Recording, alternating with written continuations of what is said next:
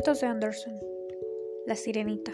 Hace muchos años, cuando el fondo del mar tenía hermosos palacios de mármol y coral habitados por sirenas, existió una, la más hermosa de todas.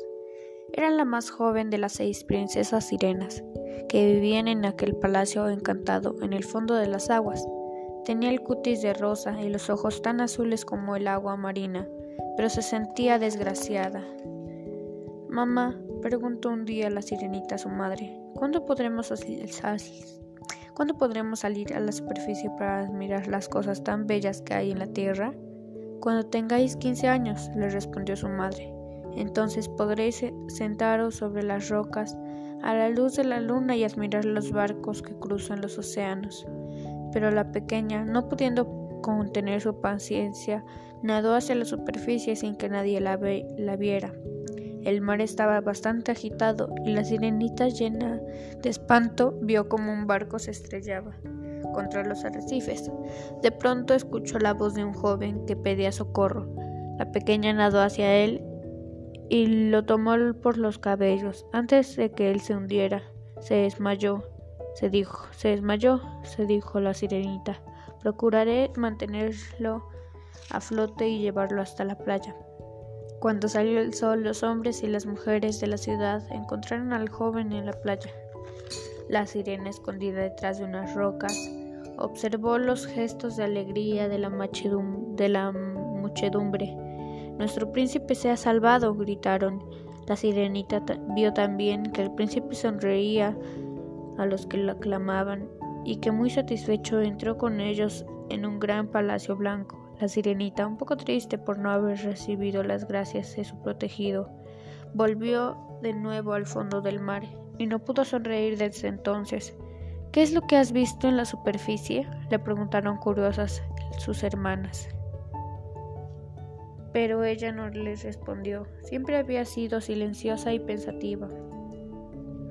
Pero en lo sucesivo lo fue aún más.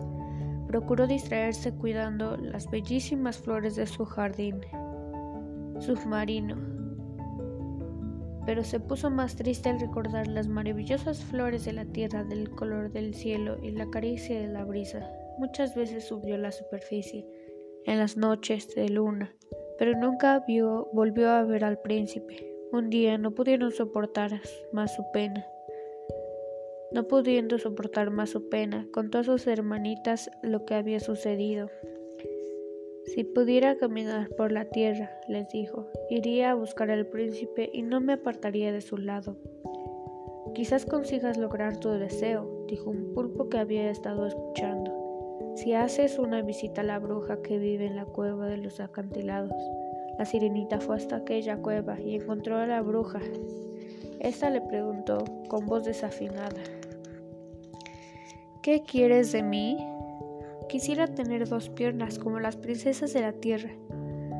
Te has enamorado de un príncipe, ¿no es cierto? Sí, respondió la sirenita con voz trémula. Te ayudaré, prometió la bruja. Conseguiré que tu cola de pez se convierta en un par de robustas piernas, pero tú, a cambio, tendrás que darme algo. Te daré lo que desees, dijo la sirenita, todo el oro que hay en el mar, collares de perlas y de coral. Bah, interrumpió la bruja, todo eso no me interesa. Lo que quiero es tu voz. Pero si me quitas la voz, replicó la sirenita, ¿cómo podré hablar con el príncipe? En tus ojos leerá lo que sientes, sin necesidad de palabras. De acuerdo, de acuerdo, se resignó la sirenita. Te daré mi voz a cambio de las dos piernas que me permitirán ir hasta donde el príncipe. Toma este brebaje, dijo la bruja, ahora con la dulce voz que le había donado la sirena, y verás cumplidos tus deseos. La princesita sirena bebió el brebaje de la bruja y su cola de pez desapareció para dar paso a un par de esbeltas piernas Luego, después de caminar entre bosques y montañas, llegó a la ciudad. Encontró que en un palacio del príncipe estaban celebrando una fiesta. No te dejarán entrar, muchacha, le dijo el conejito curioso que estaba en la puerta. ¿Por qué no?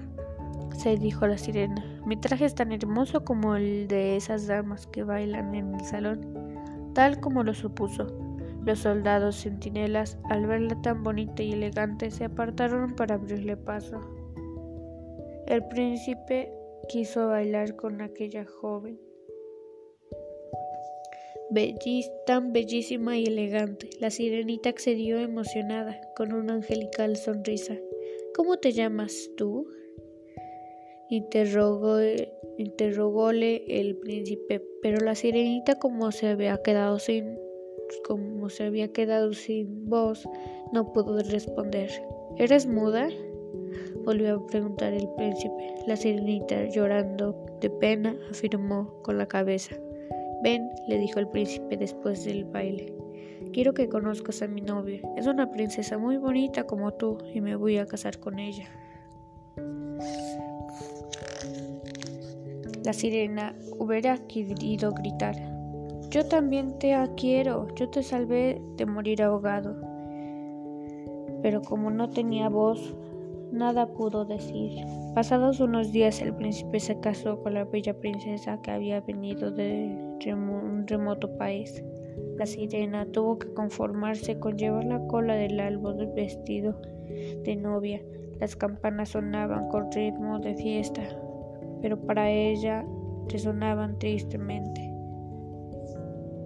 Los novios se embarcaron en una hermosa nave y la sirena fue a despedirlos a la playa y allí se quedó hasta el anochecer.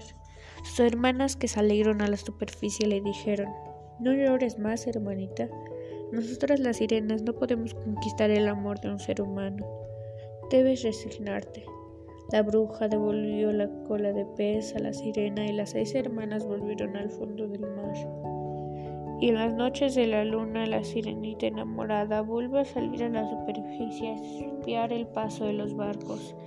Desfilan muchas naves, pero ninguna, en ninguna viaja el príncipe quien un día salvó la vida y por quien languidece de amor.